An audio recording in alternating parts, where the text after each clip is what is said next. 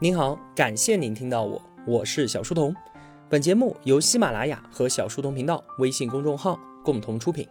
在公众号里面回复“陪伴”，可以添加我的个人微信。我们正在聊《蛤蟆先生去看心理医生》，作者罗伯特·戴伯德。上期节目啊，我们说到了儿童自我状态，这是每个人自我最开始形成的重要内核。当一个成年人处于儿童自我状态之中的时候啊，他就会和小时候的行为感受如出一辙。儿童自我状态呢，分成了两个部分：自然型儿童和适应型儿童。前者呢，由悲伤、快乐、恐惧和愤怒这些最最基本的与生俱来的情感所构成。而后者呢，则是孩子在生命最初的阶段，为了应对父母所发展出的一套包括顺从、取悦、道歉和依赖的行为模式。蛤蟆先生就用童年这把钥匙，开始理解现在的自己，明白当朋友投来指责和批评的时候，为什么自己会如此的自责，为什么会有只要让朋友能够重新喜欢上我，我什么都愿意做的念头。因为啊，儿童自我状态塑造了我们的人格雏形，无可避免的影响了现在的行为模式。有多少人从来都没有真正的长大，尽管已经成年了，始终用顺从和取悦的方式与他人相处，始终都像一个巨婴一般的依赖着别人，把本该自己承担的责任通通的交给其他人。那我们继续蛤蟆先生的故事。新一周的咨询日到了。蛤蟆垂头丧气地走进了咨询室。苍鹭问他：“你感觉怎么样？”平时从来都不爆粗口的蛤蟆竟然回应道：“真他妈糟透了！”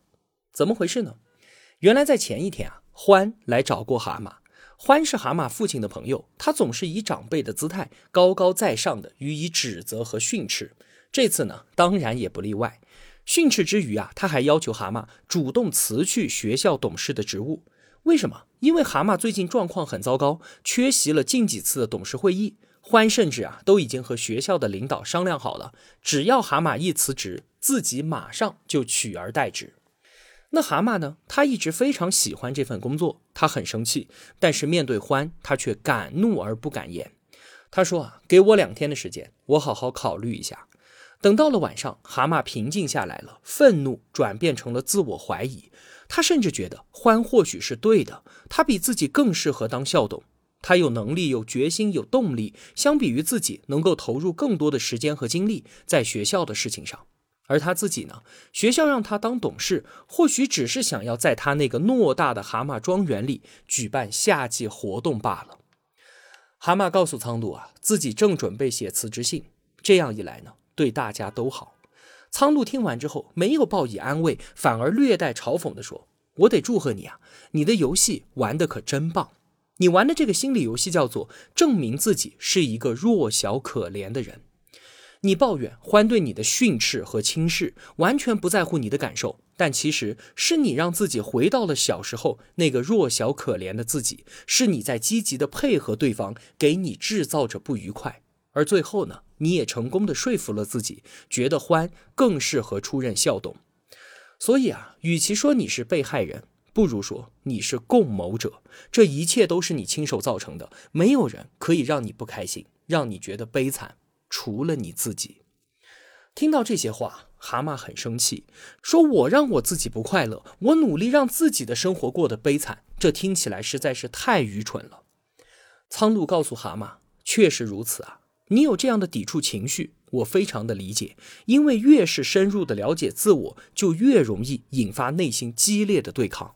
为什么？因为我们心里的平衡被打破了，我们看到了那个真实的自己，而看到的那个自己，并不一定是我们所喜欢的样子。想要变成那个理想中的我，是需要经历蜕变的，是需要努力、勇气和决心的。苍鹭继续深入。说你觉得欢来访的时候，他处于一种什么样的状态呢？蛤蟆很肯定地说，他一定不是处在儿童状态。我真的很难想象他曾经也是一个孩子。他总是让我想起自己的父亲。苍度告诉蛤蟆，没错，欢就是处在父母自我状态之中。在这种状态下，会表现得如同自己的父母一样。我们从父母那里学到的价值观，以及对于生活的评判标准，成为了我们衡量这世间一切是非对错的标尺。父母的价值判断，他们的言行塑造了我们的童年生活，也不可避免的影响了我们成年之后的行为与感受。如果说啊，父母对我们总是挑剔，那我们长大之后就会以同样的方式去对待别人。有时候说话带着怒气，有时候沉默冰冷，爱指责、爱批评别人，愤怒严厉，这些都是父母自我状态的显著的特点。蛤蟆和獾之间的交流一直都是在重演着固定的剧本。獾呢，他处在父母状态，愤怒严厉的扮演着那个批判者、发号施令的人；而蛤蟆呢，总是处于儿童状态，顺从取悦，扮演着一个可怜的服从命令的人。借此观点啊，蛤蟆理解了獾的行为，也理解了他和自己之间的关系模式。为什么獾总是对蛤蟆这么挑剔？为什么面对獾总是让蛤蟆想起自己的父母？现在啊，这一切他都明白了。但是同时呢，蛤蟆也有一个新的困惑，就是父母状态确实让我很好的理解了獾和其他人的行为模式，但是我自己呢？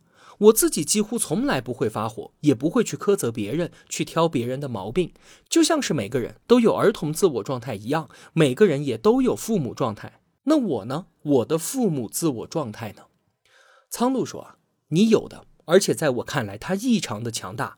只不过说，你的父母状态运作起来和欢的方式不一样。我们把父母状态想象成一个法官。有的法官，他一直在控诉别人，给他人定罪，然后顺理成章的惩罚别人。欢就是这个样子。而你呢？你也有法官，但是这个法官审判的不是别人，而是你自己。没有一种批判比自我批判来的更加强烈，也没有一个法官比自己更加的严苛。蛤蟆沉默的低下了头。听到这里啊，你的感受是不是和蛤蟆一样？天哪！我的内心真的住着这样一个法官，我一直在用严苛的标准不断的自我审判，甚至是自我惩罚。我能不能不要这样？我想要过得快乐一点。那当我们内心的法官举起法锤的时候，请问问自己：我能停止自我批判吗？我能对自己好一些吗？我能开始爱自己吗？能够帮助我们的，一定是我们自己，也只有我们自己。当我们。能够有这样的自我察觉的时候，就能获得一些力量，审视那些让自己情绪沸腾或者是不安与害怕的想法。我们常说要跳出画框来看画，反观自己，一旦这样做了，就不会再被那些强烈的情绪波动牵着鼻子走，就能够更好的理解自己当下的心境，进而做出一些改变。蛤蟆了解到。自己在适应型儿童状态里待了很久，也明白了他时常审判和惩罚自己，就正如小时候父母对他那样。而当他意识到这些的时候啊，好的改变就已经发生了。周末的时候，他去参加了聚会，和朋友们一起划船聚餐。朋友们也发现他比过去变得更加的平和友善了，也更加的快乐了。蛤蟆思考着苍鹭医生所说的共谋和证明自己弱小的游戏，自己无意识的在配合欢谴责自己，让自己不快乐。他知道该如何答复了。此前他从来都不敢反抗欢，但这一次他写了一张字条。他说：“我再三考虑，我的身体已经好多了，我不会辞职的。如果你想要得到这份工作，那么就请等到校董事会重选的时候，你再向学校推荐自己吧。”蛤蟆感受到了前所未有的掌控感，那些悲伤的情绪，觉得自己没有价值的感受，依然还是会出现。但是蛤蟆不会让这些情绪占据整个自我了，而是把它们驱赶到心中的某个角落里面去，不再被负面的情绪所主导。当再次来到咨询室啊，苍鹭医生问蛤蟆说：“你现在处于一种什么样的状态呢？”蛤蟆坦言道：“我肯定不在父母状态。”也意识到我自己不在儿童状态了，我既没有表现的像父母，也不感觉自己是个孩子，而更像是个大人，更像是当下的自己。听到蛤蟆的话，苍鹭非常的高兴，说：“太棒了，欢迎来到成人状态。”成人自我状态意味着我们是在用理性而不是用情绪化的方式行事，不被脑海中父母过去的声音所驱使，也不被童年的情绪所困扰。而是基于当时当下的实际情况来思考、计划、来决定我们的行为。父母儿童和成人状态是三位一体的，构成了我们完整的人格结构。我们不可能抛弃掉儿童和父母状态，只留下成人状态。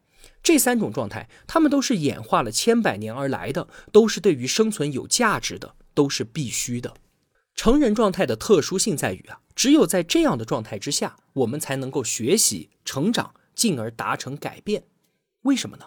因为在儿童状态之下，我们会不断的再现过去的情境，困于过去的情绪；而在父母状态之下呢，我们不是在挑剔教育别人，就是在惩罚审判自己。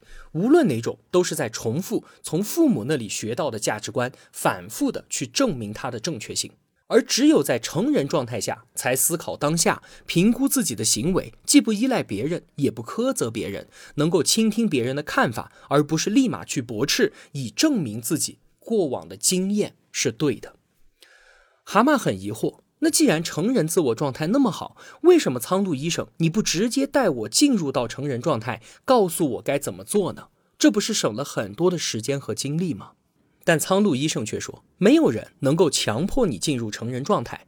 作为咨询师，我能做的只有提供鼓励，决定只能你来做。更何况啊，我是真的不知道怎么让你进入成人状态。我能做的只有引导和协助你，你自己寻找到的才是你所需要的答案。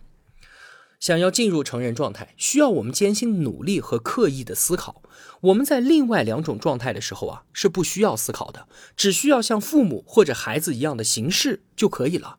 对此，我们是轻车熟路，完全知道该做些什么，说些什么，就好像是演出一个我们非常喜欢、非常了解的角色，所有的台词和动作都已经烂熟于心了。比方说，要扮演一个生气的人。能不加思索地切换到愤怒的语调和音高，自动筛选出合适的用词，整个姿态都在表达着愤怒。这样做其实是容易的，因为完全不需要动脑子，只需要遵循脑海中固有的剧本往下演就好了。越演越熟练，越演越传神。困难的是叫醒自己，意识到我可以不这样做。愤怒并非身不由己，而是我们主动选择了愤怒。之前啊，我们就曾经说过一个例子。话说，一位母亲在大发雷霆地训斥自己的孩子。这个时候呢，电话铃响了，是单位的领导打过来的。母亲的语调马上就调整得彬彬有礼、客客气气的，完成了对话之后，挂断电话，又重新切回到愤怒的状态，继续训斥孩子。我们从原因论的角度来看，是女儿犯错导致了母亲的怒不可遏；但是从真实的目的论的角度来看呢？其实啊，真相是母亲为了要震慑女儿，选择了愤怒的手段。没错，不是被动的、不可控的生气，而是主动的、可控的选择。苍鹭医生也认为，没有人能够闯进我们的内心，强迫我们产生愤怒、悲伤之类的感受。说到底啊，都是我们主动选择了这些感受，就和愤怒一样，是我们选择了悲伤，我们选择了不开心。只是呢。在意识到这一切之后，我们就没有办法再把负面情绪的责任推给别人了。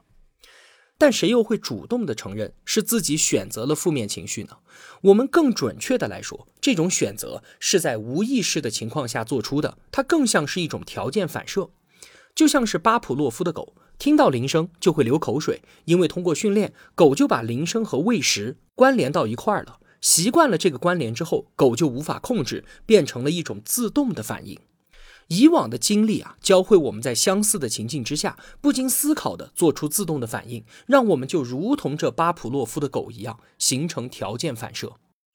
对于这段时间自己糟糕的人生和不快乐的情绪，蛤蟆选择了责怪别人，责怪獾的训斥，责怪鼹鼠的嫌弃，责怪父母的苛责。苍鹭问蛤蟆。你还要为自己的不快乐责怪别人多久呢？责怪别人是处在儿童状态里做的事情，而处在成人状态的人要为自己的所有行为负责，也包括所有的情绪。这样你才能够获得对于自己的主动权，才有力量改变处境，改变自己。而对于你的父母呢？他们都已经不在了，你能做的事情只有一件事，那就是停止责怪，选择。原谅他们。蛤蟆主动问苍鹭医生是否想了解一下自己所经历的一切，因为蛤蟆一直都很想把自己的人生经历告诉苍鹭，这样苍鹭就能更懂他，而苍鹭呢也很乐意听蛤蟆先生的故事。于是他们约定在下次咨询的时候，由蛤蟆讲述他的人生故事。好了，总结一下，我们今天都说了一些什么？首先，与儿童自我状态相对的是父母自我状态。在这种状态之下，我们会表现的和自己的父母一样。父母的价值观与言行塑造了我们童年的生活，也不可避免的影响了成年之后的行为与感受。其次呢，我们很容易继承父母对自己的挑剔，长大之后也用严厉、愤怒、批评、指责的方式来对待别人，就像是内心住着一个继承了父母所有价值观的威严法官，不断的去控诉和惩罚别人。而有人心中的法官呢？他从不审判别人，只审判自己，于是就出现了强烈的自我批判，这是自己给自己痛苦的无期徒刑。当察觉到这一点之后啊，我们就能够重新的审视那些让自己不愉快的想法，更好的理解自己，进而获得解脱。第三，在儿童和父母自我状态之外，还有一个成人自我状态，这三种状态三位一体的构成了我们完整的人格。尽管我们已经明确了深陷儿童和父母状态的弊端，但也不可能完全抛弃他们。他们三种形态是进化的产物，都是对于特定时期的生存有利且必要的。处在成人状态之下的人，不会被父母过去的声音所驱使，也不会被童年的情绪所困扰，而是基于当下的实际情况，用理性替代情绪化进行决策。想要进入成人状态，需要艰辛的努力和刻意的思考。如何像孩子或者父母一样的行事，我们是轻车熟路的。所以在儿童和父母状态之下，我们不需要思考，这是熟悉的，也是安逸的。第四。很多时候，我们都是在无意识的配合对方，给自己制造不愉快。与其说我们是受害者，不如说我们是共谋者。没有人可以闯进我们的内心，强迫我们产生愤怒、悲伤之类的负面情绪。说到底，是我们在无意识的情况下自己选择了他们。以往的经历教会我们在类似的情况下，不经思考的做出自动的反应，就如同巴甫洛夫的狗一样，形成铃铛和食物之间的条件反射。第五，不要再因为自己的不快乐而责怪他人了。处于成人状态之下的人，应当为自己的所有行为和情绪负责，夺回主动权，才有力量改变我们自己。好了，今天啊，我们就先说这么多了。无论您是在公众号还是在喜马拉雅收听到这期节目，您都可以通过音频旁边的连接直接购买到《蛤蟆先生去看心理医生》这本书。除了文字版的之外呢，还有最新推出的漫画版，让你阅读起来啊更加的轻松。我是小书童，我在小书童频道与您不见不散。